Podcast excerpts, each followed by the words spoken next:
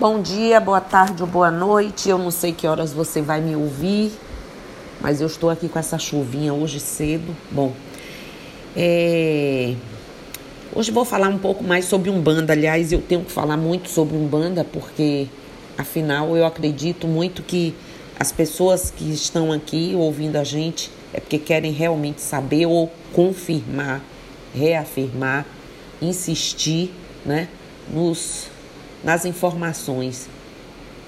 Então, para quem quer conhecer mais de Umbanda, volto aqui sempre para é, falando, né, para tentar ajudar a compreender esse universo da Umbanda, né, um pouco sobre essa reunião, religião genuinamente brasileira e que infelizmente ainda tão poucos conhecem bem, pelo menos. Então, bom, Estava aqui pensando há pouco as tradições de vestir branco no ano novo, pular sete ondinhas, né? E de depositar flores no mar tem tudo a ver com nossa religião. Se você já fez pelo menos alguma coisinha dessas aí, você já praticou um pouquinho de nossa Umbanda, tá? É a religião dos pretos velhos, caboclos, entre outras falanges ou arquétipos de espíritos de luz que, através de seus médios, de nós médiums, vestidos de branco e pés descalços, realizam atendimentos espirituais, né? aconselhamentos, regados a boas conversas, conselhos, benzimentos e os famosos trabalhos mediúnicos e de magias, com muitas, muitos elementos, todos originários da natureza. Essas falanges trabalham nas giras ou giros e geralmente esses espíritos representam um orixá. Deus para os umbandistas é um só, um único. E o nome dele para nós é Nzambi, né, com N na frente, que as pessoas ouvem só Zambi, Olorum, Tupã, Deus, etc. Dependendo da língua que você fala e a compreensão acerca de seu caminho de fé aí, né? Além de monoteísta, a Umbanda recebeu na sua iniciação histórica influência do catolicismo, como a gente já sabe, romano, do kardecismo francês, além do candomblé africano e das crenças indígenas tupiniquins, nossos ancestrais raiz, o povo que já existia no Brasil, os Brasis. Acreditamos na vida espiritual após a morte, na reencarnação, na lei do karma, bom e ruim, né? Ruim porque muitas vezes precisamos aí dessas grandes lições de vida ainda.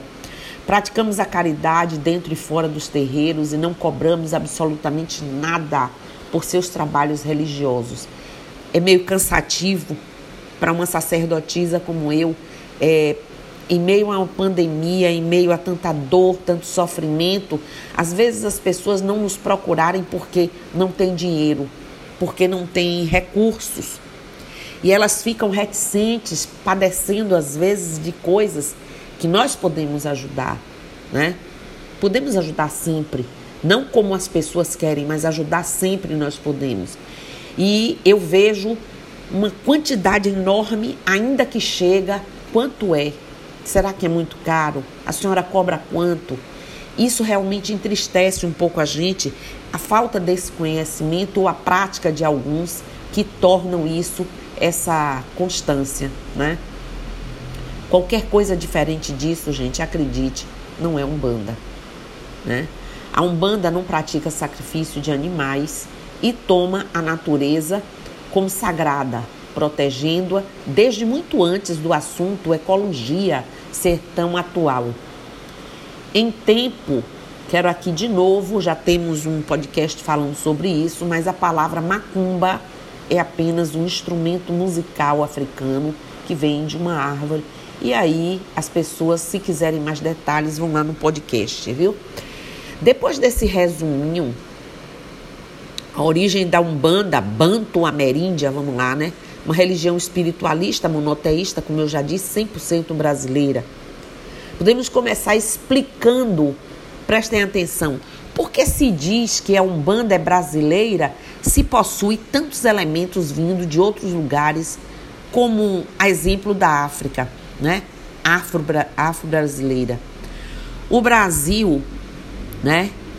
Indivíduo nascido no Brasil também traz o brasileiro, que é o indivíduo nascido no Brasil, também traz traços e influências de nossos antepassados. E esses, minha gente, eram africanos, europeus, indígenas, ciganos, né? O, a, a brasileira Umbanda é exatamente isso. Todos, todas as religiões tiveram um início, um porquê do surgimento, mas elas vão se afirmando, elas vão se, né, se postando diante do seu, do seu credo, da sua liturgia. Pois é, o brasileiro, o indivíduo nascido no Brasil, também traz traços e influências desses antepassados.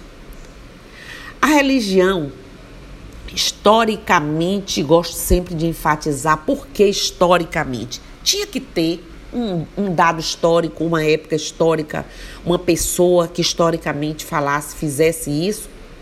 E foi muito bem feito, com certeza, né? Mas já sabemos, por muitos estudos e pesquisas, que a Umbanda já era versada desde o início aí da chegada né, do povo.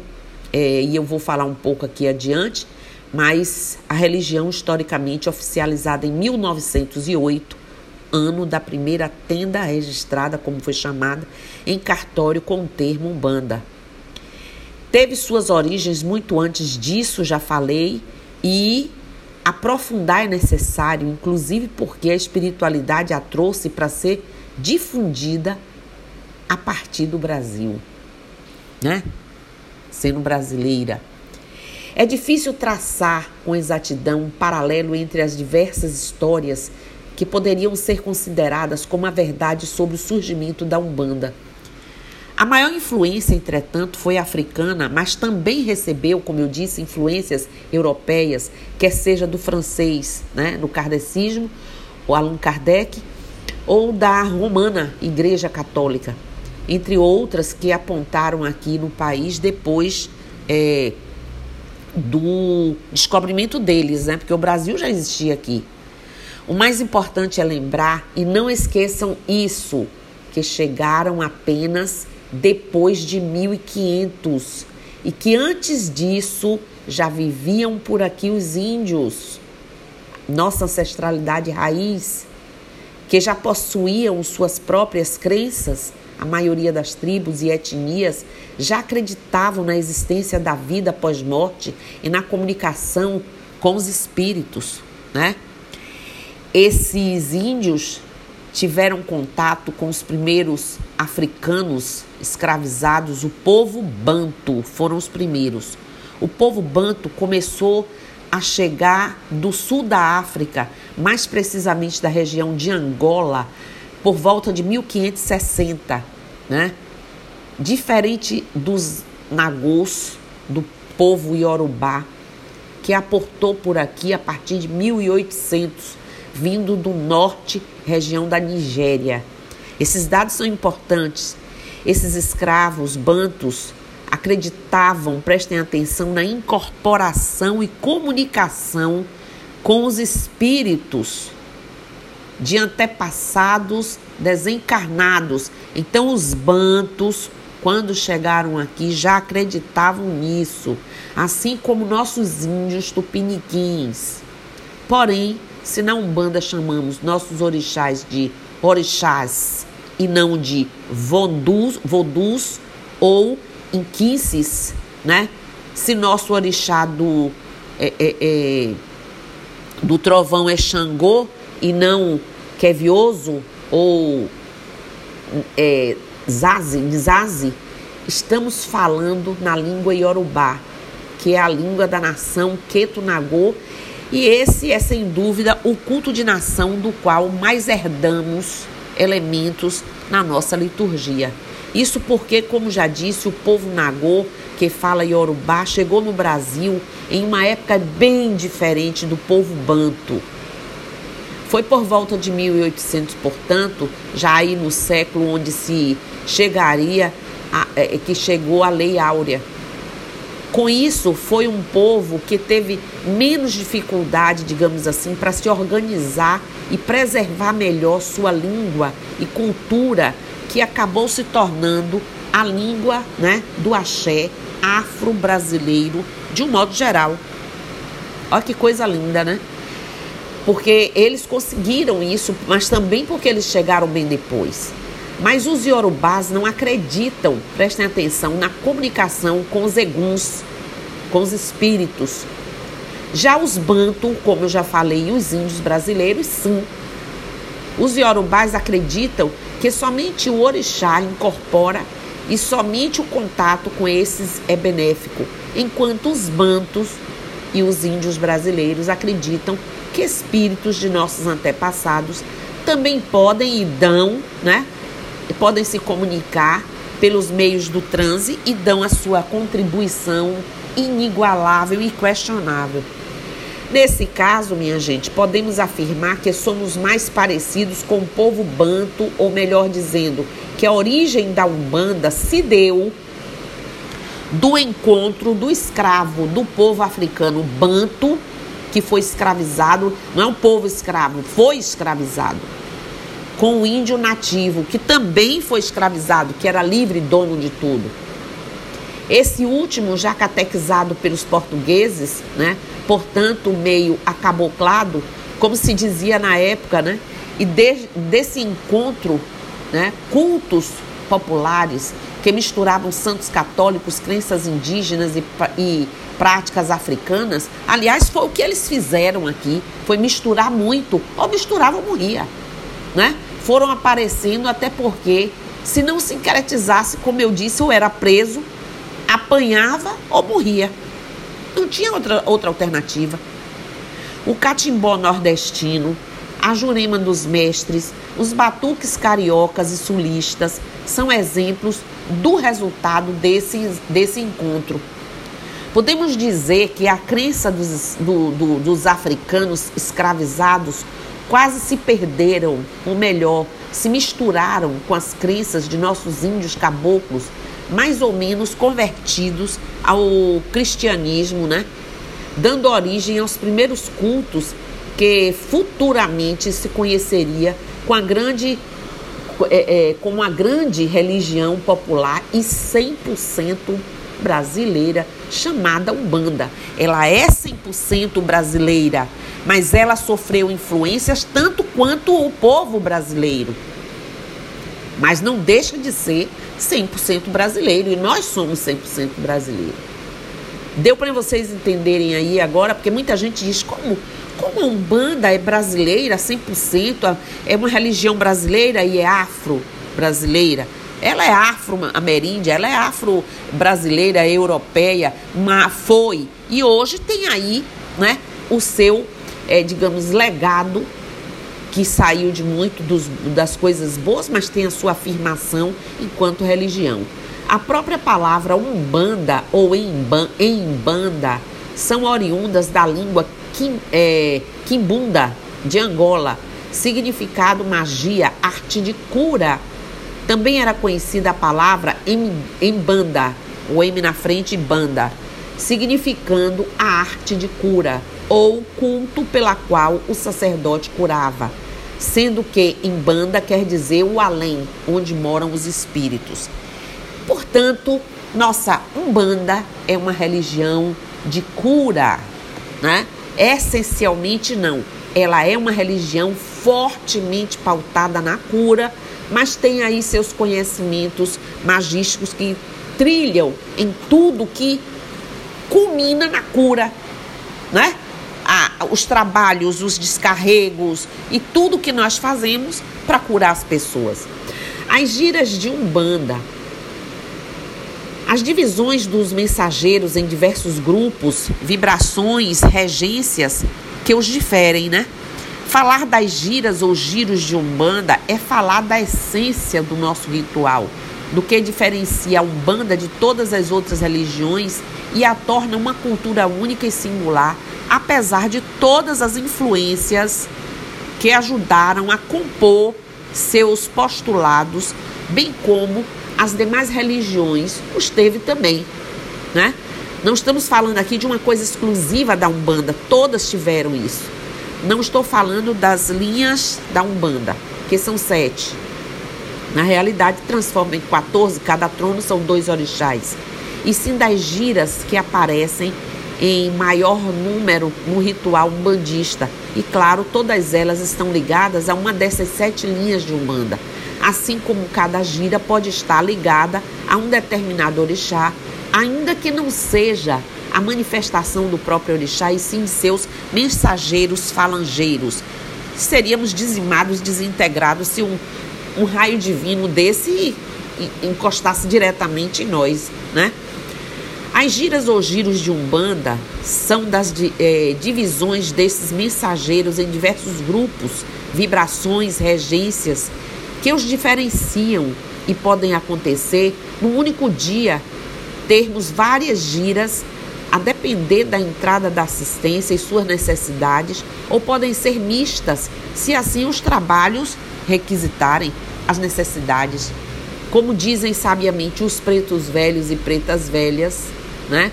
Toda festa tem que ter convidados, se referindo carinhosamente às giras e cada um deles tem as suas habilidades e contribuições. Olha que coisa maravilhosa, que, que compreensão, que entendimento fabuloso, né?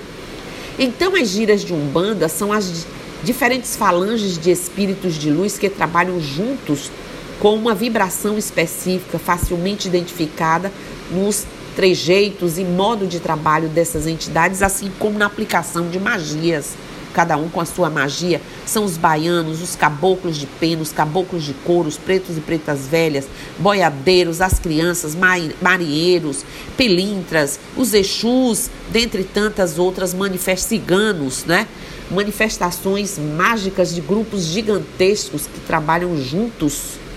Isso é uma maravilha, quer seja por pura afinidade ou por se encaixarem naquela vibração para o melhor cumprimento de suas missões com os encarnados ali presentes. Né? Na prática, minha gente, são os diferentes trabalhos de Umbanda, né? chamados de trabalho, o ritual é, periódico de atendimento, onde médiums incorporados né, desses guias de luz auxiliam as pessoas que ali recorrem. E esses guias de luz se dividem nesses grupos. Chegando o dia desse trabalho, é chegada a hora de uma dessas giras ou giros acontecerem, ou seja, em cada trabalho, uma dessas falanges, um desses grupos de entidades interligados por uma mesma vibração, cumprirá seu papel de caridade. Os espíritos nos mostram caminhos não pela imposição, mas pelo exemplo. Nunca se esqueçam disso. Na língua africana e urubá, o lorum significa simplesmente Deus ou maximamente Deus, assim como no dialeto banto, a tradução de Deus é Zambi, com N na frente, Nizambi. Faço questão de voltar a fazer essas observações para, antes de qualquer coisa, deixar claro que a Umbanda é uma religião monoteísta que acredita em um único Deus e, portanto, os nomes só se alteram por causa da linguagem utilizada nas orações, já que algumas delas utilizamos a língua africana por tradição. Volto a enfatizar que a Umbanda acredita nas, na comunicação com espíritos de nossos ancestrais e esses são nossos intermediários com as esferas mais evoluídas da espiritualidade. Como já disse também, esses espíritos nos mostram o, é, o caminho, não pela imposição, mas pelo exemplo, sentimentos nobres e suas irradiações cheias de bem-estar e alívio. Esse é o pulo do gato. O médium que recebe uma entidade que traz tantos sentimentos nobres e radiações cheias de bem-estar e alívio já é curado já tem modificação, já tem impregnação desse, de, dessa herança ancestral. A Umbanda não compactua com aqueles que usam seu axé para garantir poder e lucrar através do ódio, promovendo assim a intolerância. A Umbanda exalta cultos de todas as cores, sem gênero, sem classe social e sem ser propriedade privada de uma ou outra religião. Somos iguais, devemos nos respeitar com todas as nossas diversidades, porque para os verdadeiros humanistas, minha gente, independente de religião, no fundo, tudo deve ser paz e amor. Vou falar agora aqui do 15 de novembro. Hoje eu tô faladeira, né? Dia da Umbanda. A oficialização histórica, como eu já disse, em 1908, por Zélio Fernandino de Moraes, em Niterói, Rio de Janeiro, né? É, pouco da história recente da religião, que em 15 de novembro se comemora a proclamação da República, todo mundo sabe. O que poucos sabem é que existe outro acontecimento histórico, bastante nacional, que vem sendo comemorado nesse dia há mais de 100 anos. Trata-se da primeira religião oficializada historicamente no Brasil por um brasileiro, é claro, e por um índio, né? Por um nativo, né? Raiz do Brasil, Baratizil, um, Bra um Brasil e um, os Brasis eram dominantes disso tudo. Estamos falando da Umbanda, que cultua a natureza e seus elementos como sagrados através de fundamentos espirituais, filosofia esta que acredita na vida após a morte, na comunicação entre vivos e desencarnados. Segundo o último censo do IBGE, que eu tenho uma pena deles horrível, o número de pessoas que declararam, é, é, de, resolveram partilhar dessa crença ultrapassou com folga de marca de 2 milhões de brasileiros. Pense só. E que nós sabemos serem muitos, muitos mais Porém, há ainda aqueles que transitam entre religiões e os que omitem, omitem ser de uma religião afro-brasileira. Né? Essa religião que não para de crescer utiliza os processos mediúnicos para estabelecer essa comunicação, trazendo assim mensagens daqueles que já partiram e orientações dos espíritos mais experientes no outro lado da vida, bem como seus conhecimentos com os elementos utilizados nas magias realizadas. Repetindo, é próprio da Umbanda a manifestação dos chamados guias de luz que são espíritos que já foram encarnados como nós e, de, e que hoje não precisam mais reencarnar devido né, ao seu alto estágio de evolução, passando a cumprir aí o seu papel né, caritativo nessas giras ou giros para orientar aos que ainda não chegaram lá, ou seja, encarna nós encarnados.